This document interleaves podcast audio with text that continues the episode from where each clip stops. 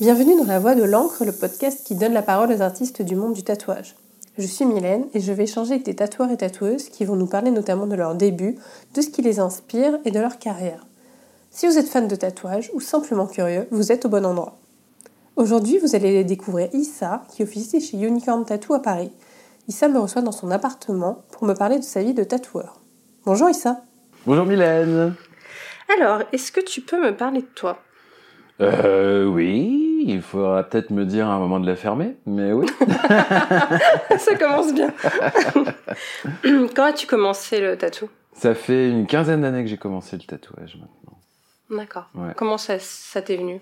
Euh, en fait, je, je kiffais le tatou depuis que j'étais jeune, mais il n'y avait personne de tatoué dans ma famille ou dans mes, dans mes relations ou autour de moi. Enfin, euh, moi j'ai grandi à Cherbourg en Normandie, donc euh, ça- à l'époque, début des années 80, euh, voilà, c'était, il n'y avait pas trop euh, 12 millions de studios de tatouage partout. Il y en avait un à, à Cherbourg et euh, je me Ce qui est déjà énorme.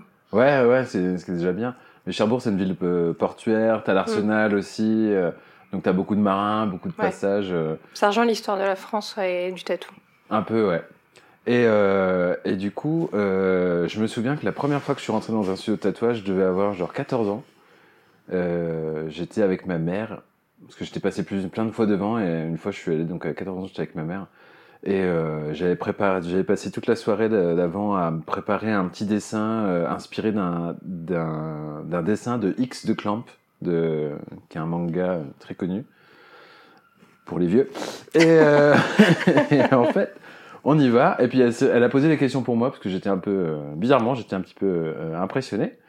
Et euh, et euh, donc euh, voilà, le mec, en gros, c'était euh, une, réponse positive, mais genre euh, rendez-vous dans 4 ans, quoi, parce que j'avais Ouais. 14 ans.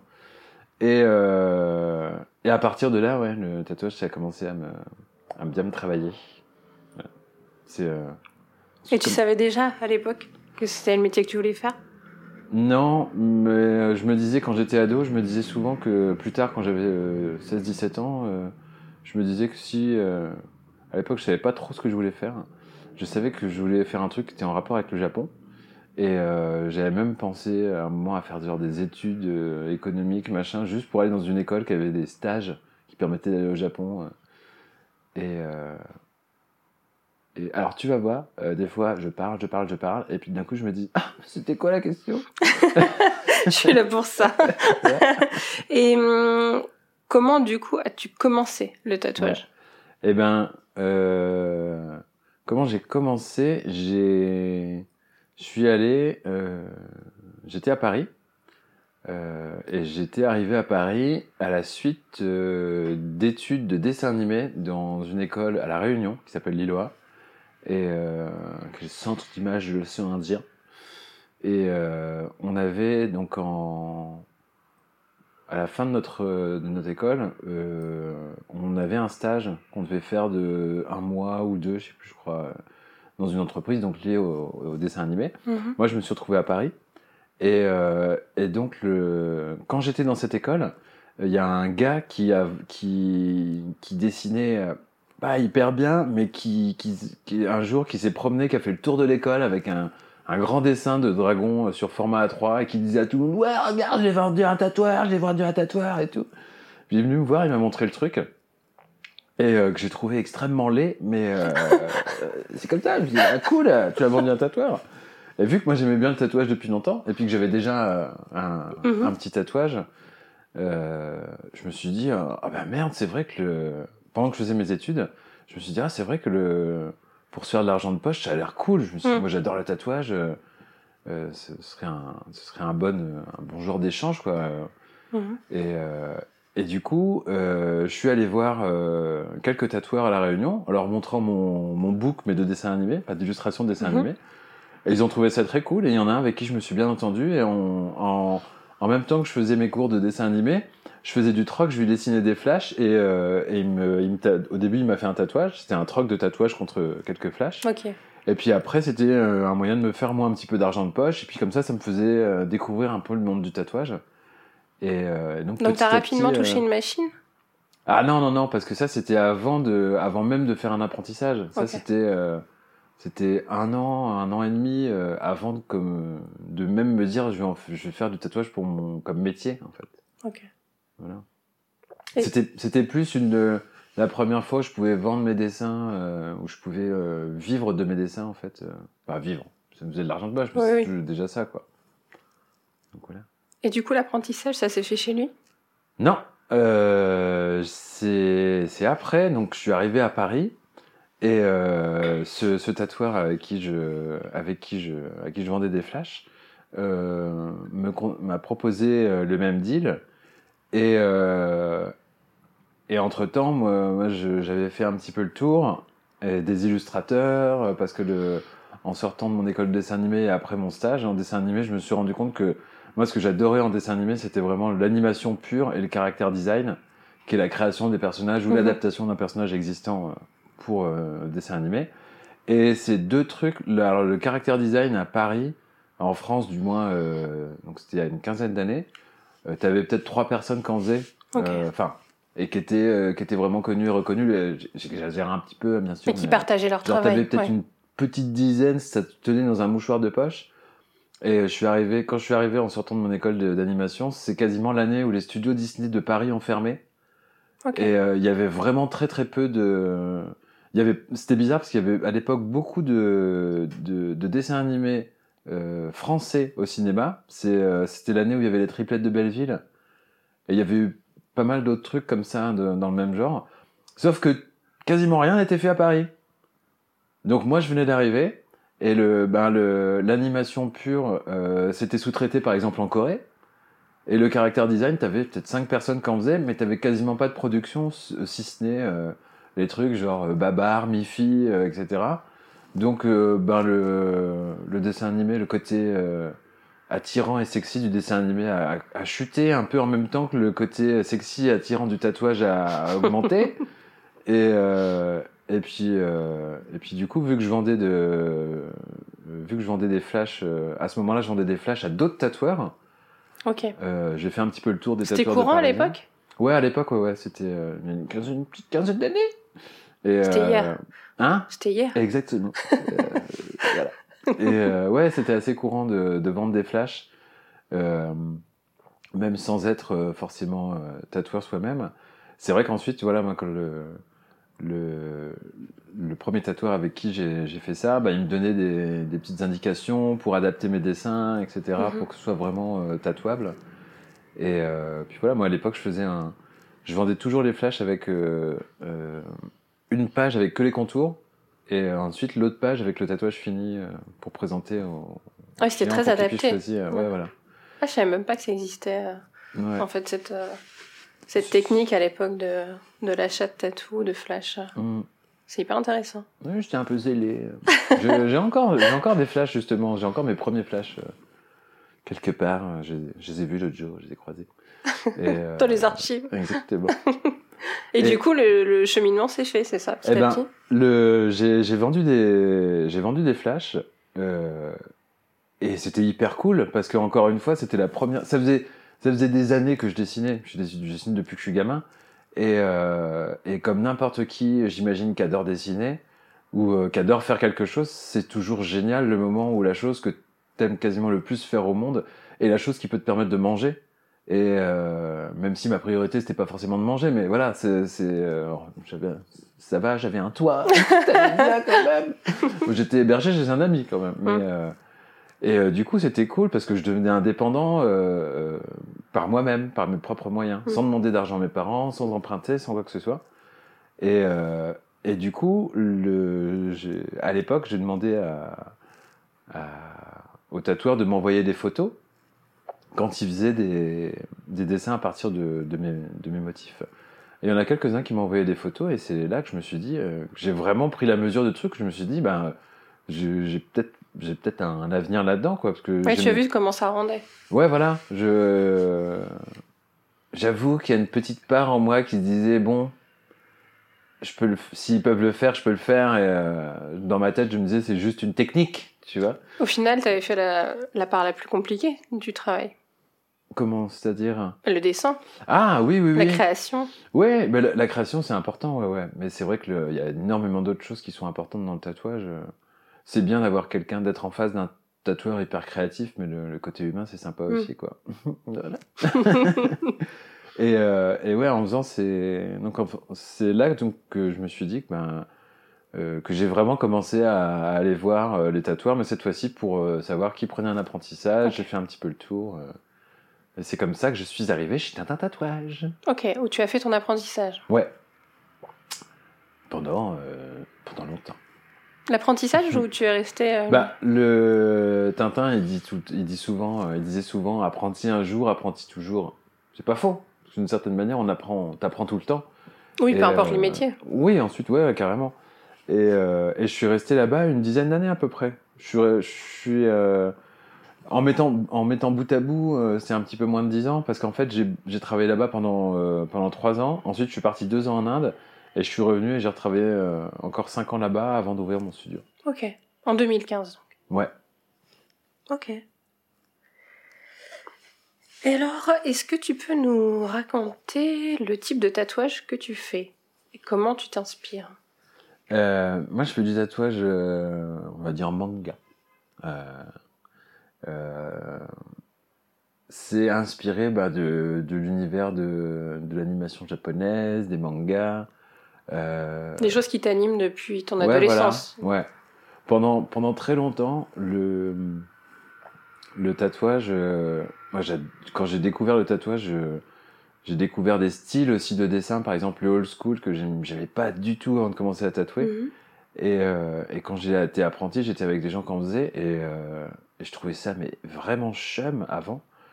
Et en étant en contact de ces gens-là, eh ben euh, j'ai commencé à vraiment voir comment ça se faisait et euh, ça a été un truc qui m'a fait super kiffer. J'ai adoré faire ça.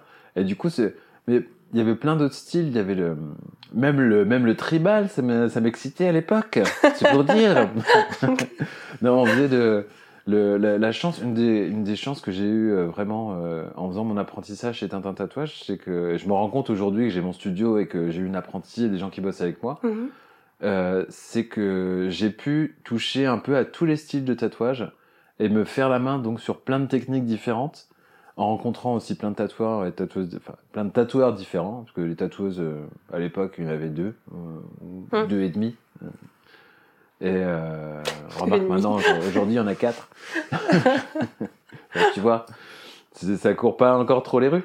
Et, euh, Ah, ça se développe de plus en plus quand même. hein. ah oui, oui, complètement. Mais c'est, ça reste quand même un, un, un milieu euh, où il y a beaucoup de couilles, quoi. Tu vois, c'est, euh, affectueusement, bien sûr. euh. Euh, et euh, qu'est-ce que je disais déjà?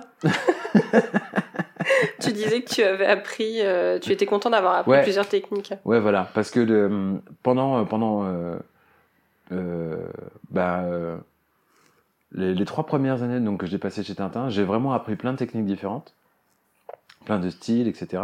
Ensuite, je suis parti euh, pour euh, pour aller en Inde parce que j'avais rencontré un, un jeune homme, on est tombé amoureux, je suis parti, j'ai tout quitté, je suis parti en Inde. Ok. Et, euh, Cool. et puis ensuite, je suis revenu de. Et quand j'étais là-bas, je, je tatouais aussi. Je tatouais à Bombay, Ok. sous le pseudonyme de Docteur Bombay. Ok. Voilà. Dans un shop aussi ou? Non, je faisais ça chez moi. Ok. Euh, je transformais mon, mon salon living room en. Bah, quand, les, quand les gens, les clients venaient, euh, hop, je mettais le, les alaises, les machins et tout. euh, hop, ça se devenait le. J'allumais la clim. C'était le seul moment où j'allumais la clim, c'est quand je tatouais les gens. Et, comment tu euh, te faisais connaître euh, Eh ben, je me faisais connaître parce qu'en fait, mon copain de l'époque, il avait pas mal de potes qui bossaient euh, dans le milieu de, dans, à Bollywood. Ok. Donc, je tatouais euh, des acteurs, des producteurs, euh, et puis des gens qui, je sais pas, des, des, des maquilleurs, tous les gens qui gravitent euh, autour de, de ça. Dans le fait. monde du cinéma. Ouais, voilà. Surtout dans le monde du cinéma, de la mode aussi beaucoup. Et parce que je rencontrais pas mal de gens. J'avais, on avait euh, un, un de mes meilleurs amis qui était styliste, l'autre qui était photo, qui était euh, maquilleur, euh, coiffeur. Donc on rencontrait beaucoup de gens de- du métier.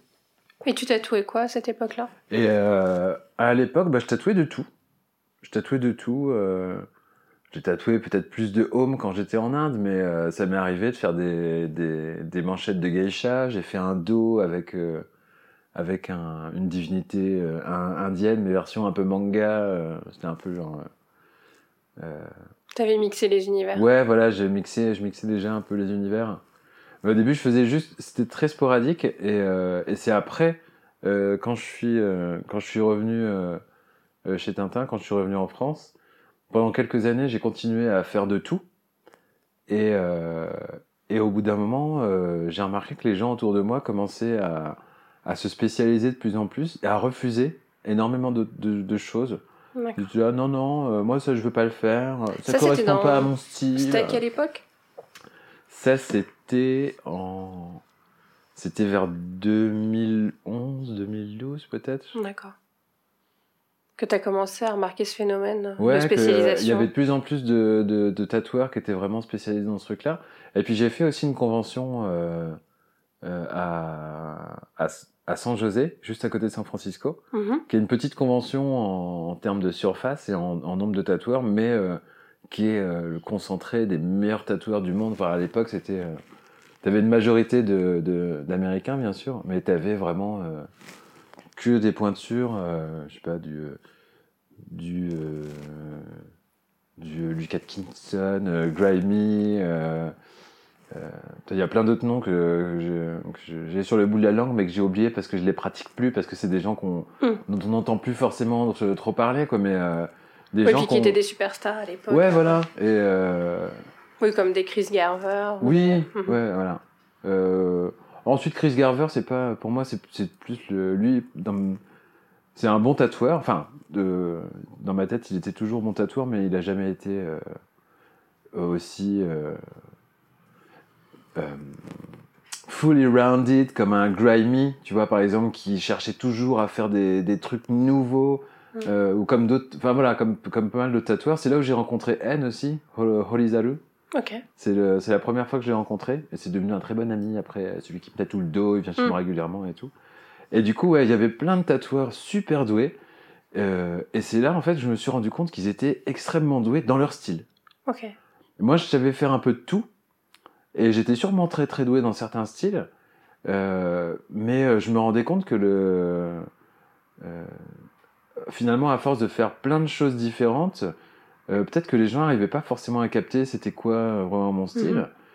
Et, et je me suis dit, parce que je pensais aussi que c'était, il, il fallait, il- pour moi c'était normal d'être polyvalent en tant que tatoueur.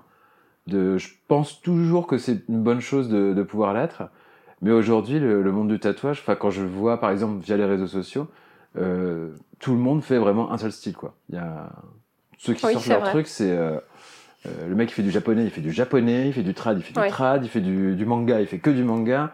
Ou alors ils c'est, communiquent euh, pas dessus.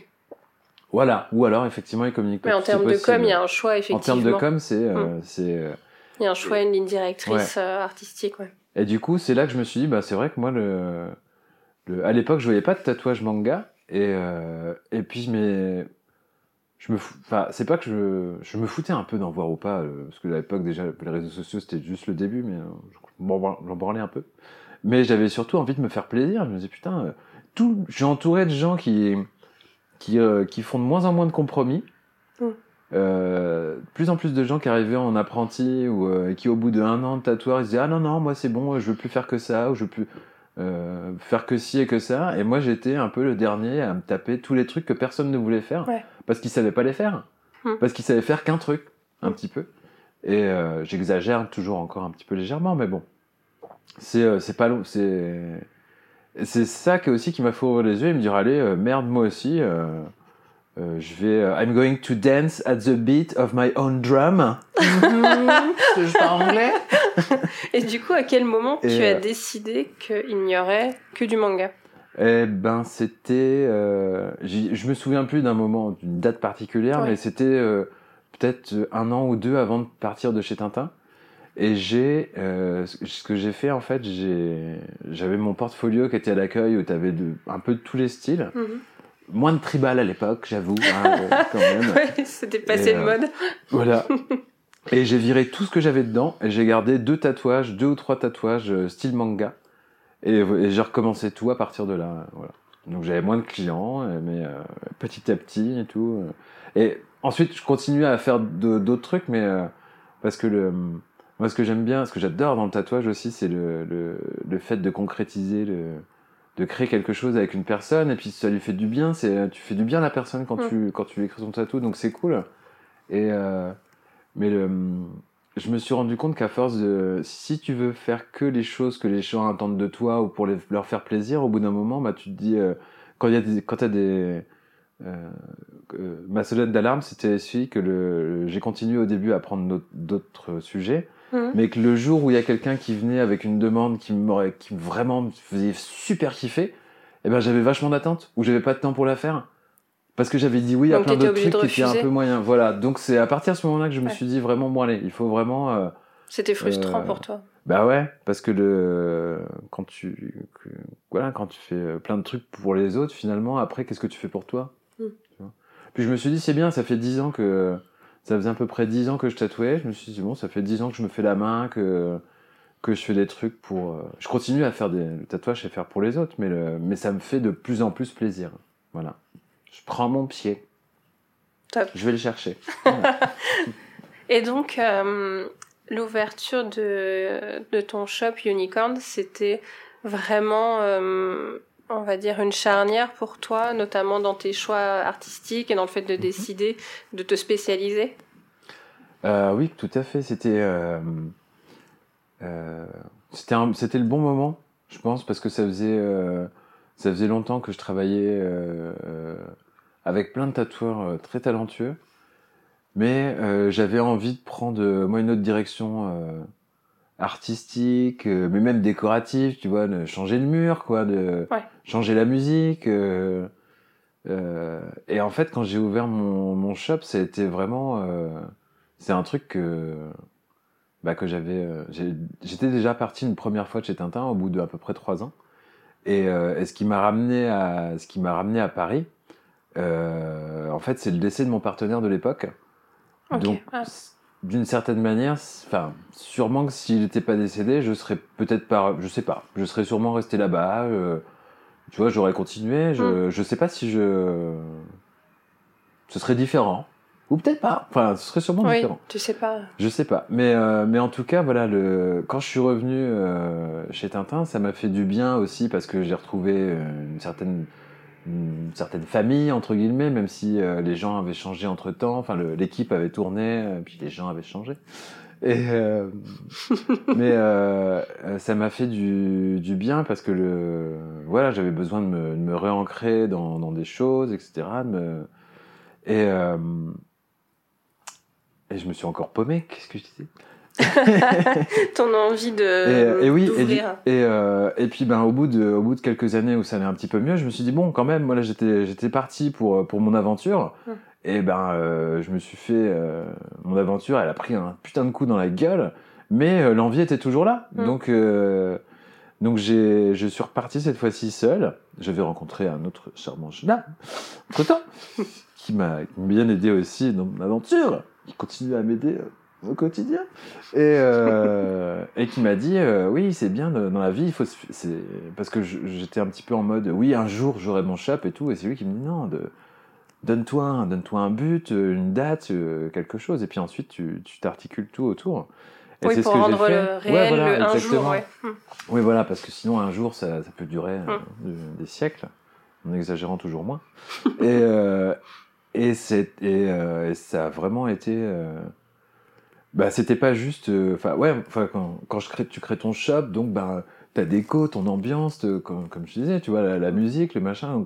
C'est chez toi. C'est chez toi. Mm. Et, euh, et voilà, moi je voulais, j'avais vraiment envie d'un endroit comme mon shop. J'avais envie de travailler dans un endroit comme ça, dans, dans une ambiance comme ça, avec le type de musique, le type de gens, euh, du- une inspiration euh, euh, permanente autour, sur les murs, dans la déco qui, euh, qui change. euh, Comment c'est d'ailleurs la déco chez toi? Alors la déco chez moi, il faut venir, hein. C'est au 38 rue de la Folie Méricourt, dans le 11e arrondissement, à Paris, ouvert du mardi au Momo. Euh, c'est, quand tu rentres, c'est... euh, déjà, les murs sont blancs.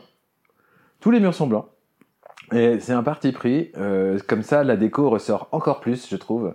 Et euh, en gros, il y a beaucoup de figurines euh, tirées de... de d'univers de manga, de, de BD, de certains de jeux vidéo, etc. Euh, Il y a du tatami dans la zone d'accueil, euh, Il euh, On y retire ses chaussures à l'entrée. Exactement, on retire ses chaussures en entrant dans mon shop. Ça, c'est un truc que je voulais. Au début, c'était. En fait, c'est marrant parce que au début, vu que j'étais seul et que c'est un... la surface est assez grande quand t'es seul, et du coup, je me tapais le ménage tout le temps euh, tout seul et, euh, et ça me faisait chier. De. Je me suis dit putain de. Enfin, je me disais au bout d'un moment. euh, puis quand j'ai ouvert, c'était en c'était en hiver, donc. Mm.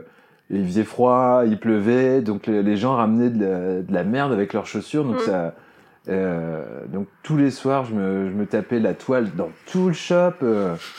et, et du coup, le, ça m'est venu à un moment presque naturellement. Je me suis dit, mais en fait, moi j'adore le Japon, je veux une ambiance japonisante.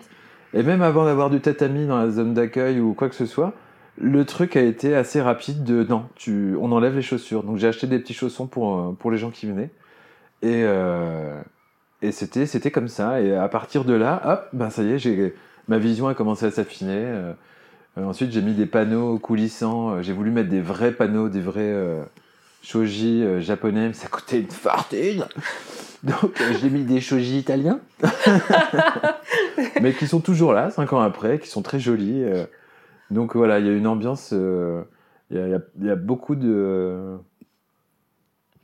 C'est entre le, le business hotel euh, kawaii, euh, manga traditionnel japonais et le studio de tatouage. euh, et, euh, je sais pas, voilà. Je... Et puis tu as recréé une famille. Oui. La famille Unicorn. Exactement. oui. J'ai, euh, j'ai, ça a commencé à un moment. En fait, le, le premier à être venu, c'est Loïc. Euh, Loïc Maury. Arrobase, euh, hello, Loïc Maury, vous trouvez. On pourra le noter sur les, sur les références. Et en fait, Loïc, le- il est venu au début parce qu'il avait envie de, de, de changer aussi, de un peu de changer d'air. Ça faisait longtemps, je pense, qu'il travaillait là où il, là où il était à l'époque. Et euh, il, est venu me voir en me demandant s'il pouvait juste faire un petit guest comme ça pour apprendre des techniques, pour, euh, pour changer un peu. Mhm. Pour, euh, et, euh, et puis finalement, il est venu et ça s'est très bien passé. Et, et puis finalement, il est resté. Voilà. Et l'année d'après, j'ai Audrey qui est, qui est arrivée. Et Audrey, c'était, euh, ça a été ma première apprentie, ma seule, hein, pour l'instant en tout cas. Et euh, voilà, ça, ça- ça aussi, ça a été. euh, donc déjà, ouvrir mon shop, ça a été une, une étape. Ouais.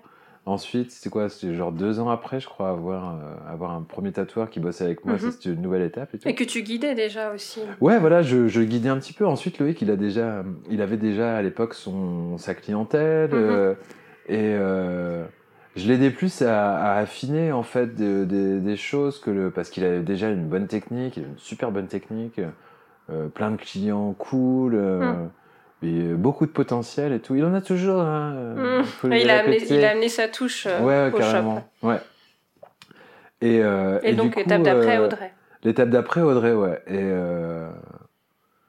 et euh, Ça fait quoi alors du coup d'avoir son apprenti? Eh ben, au début, ça fait bizarre parce que tu as l'impression que tu sais, euh, tu te dis, bah moi de toute façon j'étais apprenti donc je sais comment c'est. Tu vois. Mhm. Donc bah tu dis, ah, bah tu fais ci, tu fais ça, tu fais ci, tu fais ça, et puis un jour, euh, tu te dis, tiens, c'est bizarre, elle est en train de craquer, mais je comprends pas, euh, Mhm.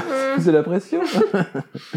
et ouais, le. Parce que tu le- reproduisais le schéma que tu avais vécu, Ah ça? bah oui, oui voilà parce que le, le- j'ai eu un, un apprentissage euh, relativement dur, mais ensuite moi je suis quelqu'un qui est euh, qui euh, qui comment dire c'est pas que je m'épanouis avec le en fait quand j'ai des quand j'ai des quand on me met quand j'ai des obstacles ça me donne encore plus d'une certaine manière ça, ça me donne ça me donne peut-être plus d'énergie pour montrer que non je peux le faire euh, et puis tout le monde n'est pas câblé comme ça Mhm.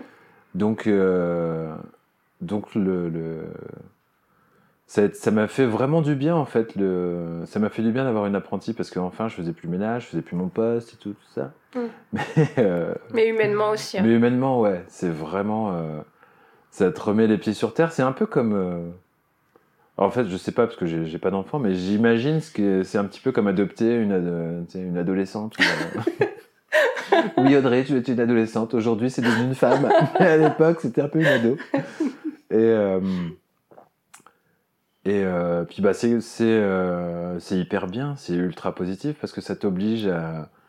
ça t'oblige à, à avoir un autre euh, regard sur ce que tu fais ou euh, à, te- à- bah, à te poser les bonnes questions pour. ça t'oblige à devenir pédagogue, Mm. etc.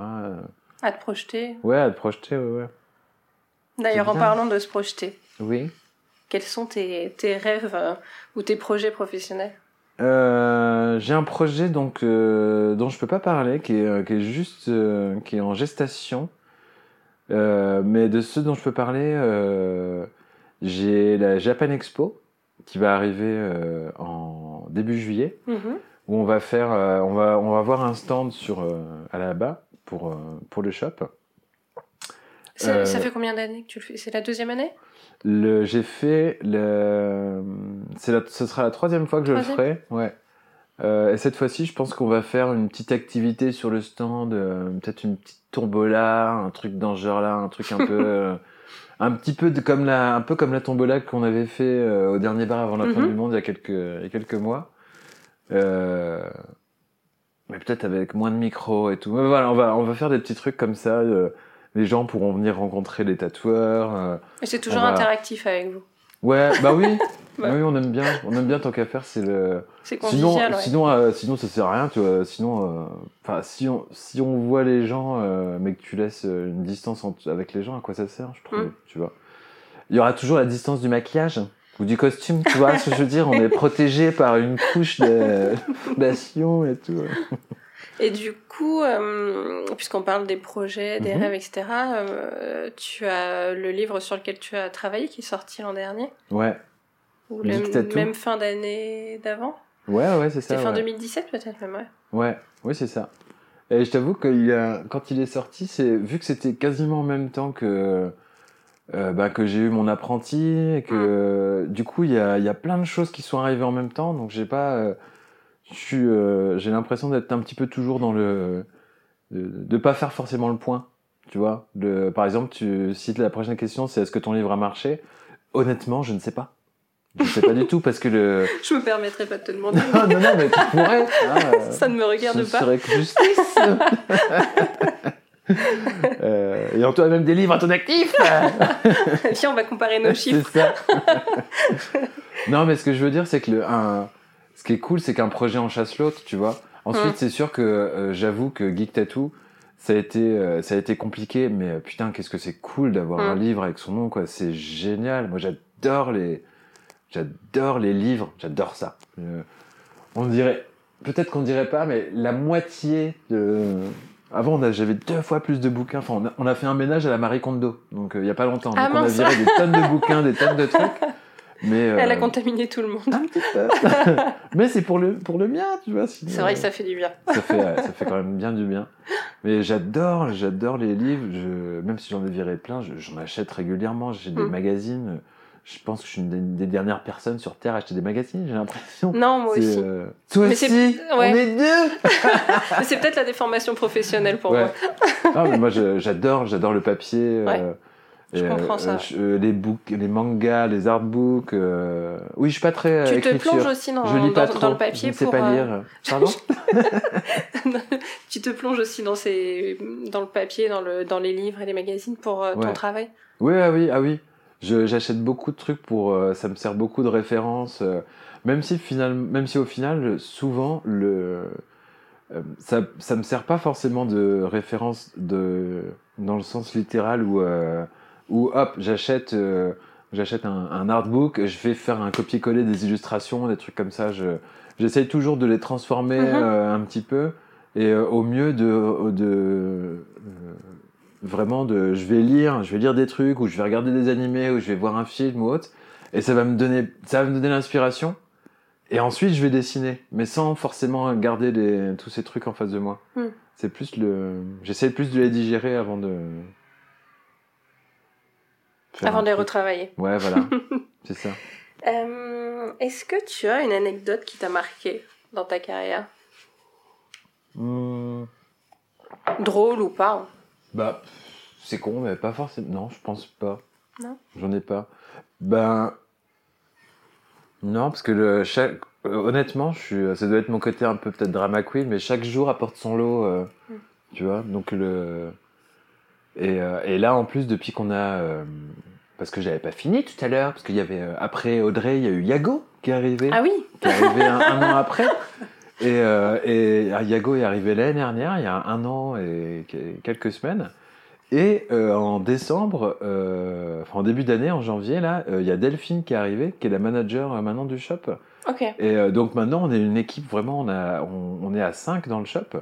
Et tous les jours, il y a des anecdotes, il y a des trucs. Finalement, c'est tout ça euh, qui, ouais, Ouais, qui voilà, marque. euh, pour moi, c'est Mm. les, ouais, les anecdotes, c'est le, c'est le quotidien. Mais ensuite, le quotidien, c'est tiens, euh, je sortis un livre. Tiens, on va faire un, on va faire un, un, un bingo et faire gagner des bons pour des tatouages. Ah bah tiens, on va se déguiser, je vais me déguiser en drague pour euh, pour l'animer. Puis ce qui Ah, se ressent finalement chez, chez toi, chez vous, c'est toujours cette Mhm. bonne humeur ambiante qui est agréable. Oui, on aime bien. Des fois, on se fait la gueule. hein, on est euh, parce qu'on est- fois, on a, on a des caractères ensemble. forts. hein, c'est normal. hein, ouais, et puis des fois, on part en vacances ensemble. Voilà, c'est le... Non, non, c'est vraiment. euh, Comme une famille. et ouais, c'est ça. Comme une famille. C'est vraiment cool. Et du coup, euh, ça pourrait se transposer euh, de manière plus large, Mhm. mais euh, quel serait le conseil que tu donnerais à un jeune tatoueur ou que tu as donné à ceux qui sont venus chez toi? Euh... Ça devait se résumer en un seul conseil, genre la chose la plus importante pour toi.